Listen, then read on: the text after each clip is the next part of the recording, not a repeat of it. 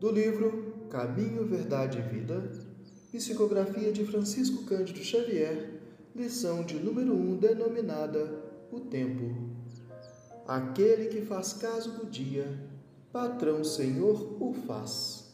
Paulo, epístola escrita aos Romanos, em seu capítulo 14, versículo 6. A maioria dos homens não percebe ainda os valores infinitos do tempo. Existem efetivamente os que abusam dessa concessão divina. Julgam que a riqueza dos benefícios lhes é devida por Deus. Seria justo, entretanto, interrogá-los quanto ao motivo de semelhante presunção. Constituindo a criação universal patrimônio comum, é razoável que todos gozem as possibilidades da vida. Contudo, de modo geral, a criatura não medita na harmonia das circunstâncias que se ajustam na terra em favor de seu aperfeiçoamento espiritual.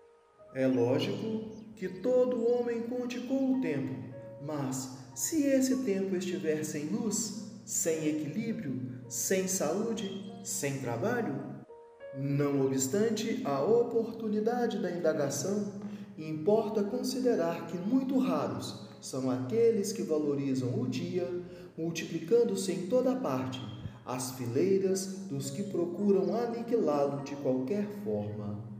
A velha expressão popular matar o tempo reflete a inconsciência vulgar nesse sentido. Nos mais obscuros recantos da terra, há criaturas exterminando possibilidades sagradas. No entanto, um dia de paz, harmonia e iluminação é muito importante para o concurso humano na execução das leis divinas. Os interesses imediatistas do mundo clamam que o tempo é dinheiro para em seguida recomeçarem todas as obras incompletas na esteira das reencarnações. Os homens, por isso mesmo, fazem e desfazem, constroem e destroem, aprendem levianamente e recapitulam com dificuldade na conquista da experiência. Em quase todos os setores da evolução terrestre, vemos o abuso da oportunidade complicando os caminhos da vida. Entretanto, desde muitos séculos, o apóstolo nos afirma que o tempo deve ser do Senhor. Emmanuel